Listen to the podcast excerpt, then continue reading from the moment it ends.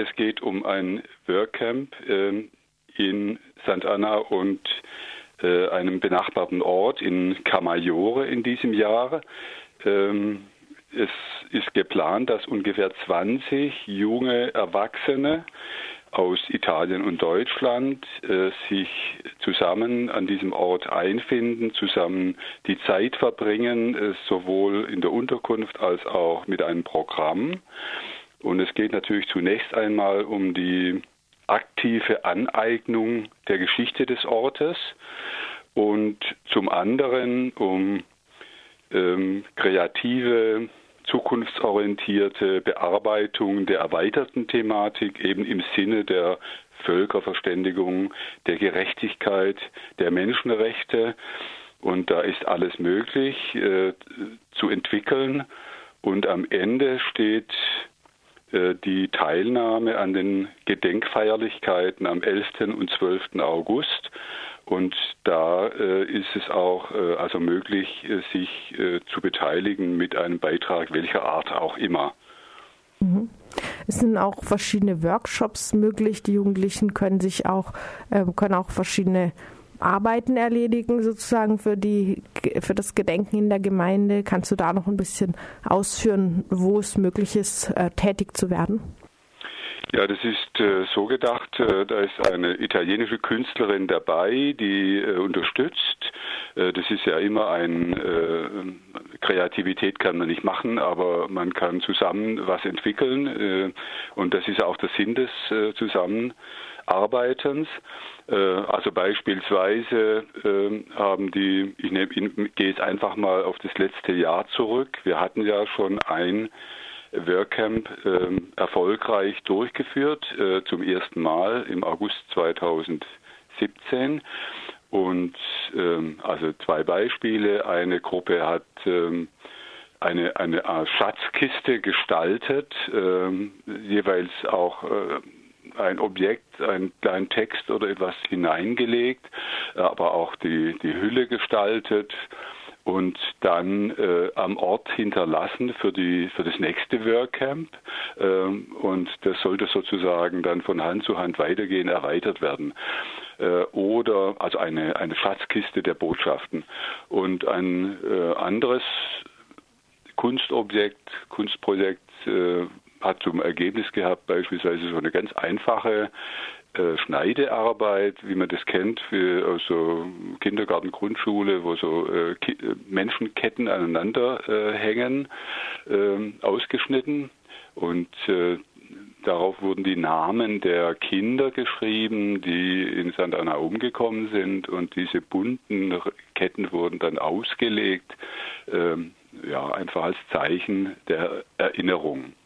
Was konntet ihr denn letztes Jahr beobachten? Hat, die, die, hat sich in den Jugendlichen etwas verändert tatsächlich über das, durch das Workcamp oder waren das vielleicht sowieso schon die historisch Interessierten, die schon so offen auf das Thema zugingen, dass ja, dass sie ja. vielleicht sowieso schon ähm, historisch sensibel genug gewesen wären, auch ohne Workcamp?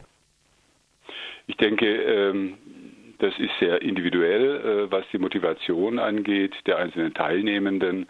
Äh, es gibt Leute, die eher an der unmittelbaren Kommunikation äh, und, der Verständigung auch im prinzipiellen Sinne interessiert sind und da ihre Stärke haben. Ähm, andere sind sehr interessiert gewesen an den historischen Zusammenhängen und haben sich das sehr gut erarbeitet, haben das auch dokumentiert dann auf einer eigenen Website. Und äh, wieder andere sagten, ach, ich, ich möchte eigentlich äh, mal Ideen entwickeln, wie kann man eigentlich äh, Verständigung äh, in Europa voranbringen, und zwar auf der zivilgesellschaftlichen Ebene, da wo wir Jugendliche, junge Erwachsene unterwegs sind. Das ist eigentlich ähm, aus meiner Sicht ähm, auch das wichtigste äh, Anliegen angesichts der politischen Geisterfahrer, die wir in der Welt und auch in Deutschland zurzeit ähm, unterwegs äh, sehen und hören, leider. Das heißt, äh, wie kann man äh, zusammenkommen und wie kann man verhindern, dass Grenzen blockiert werden äh, und nationale Egoismen nach vorne kommen. Das diesjährige Workcamp wird vom 5. bis zum 14. August in Camaiore und St. Anna stattfinden und es können 21 junge Erwachsene teilnehmen, ähm, Deutsche und ItalienerInnen. Was muss man denn tun, um sich dafür zu bewerben?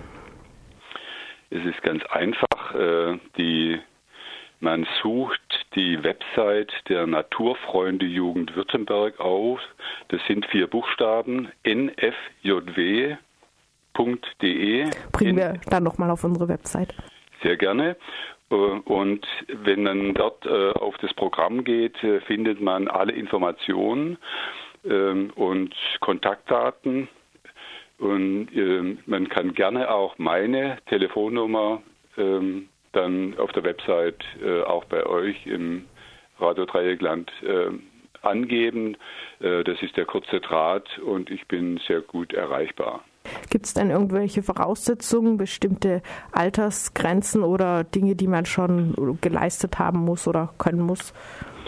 Es gibt keine äh, Aufnahmevoraussetzungen außer einer äh, guten Motivation und das ist voraus, das ist unterstellt sozusagen.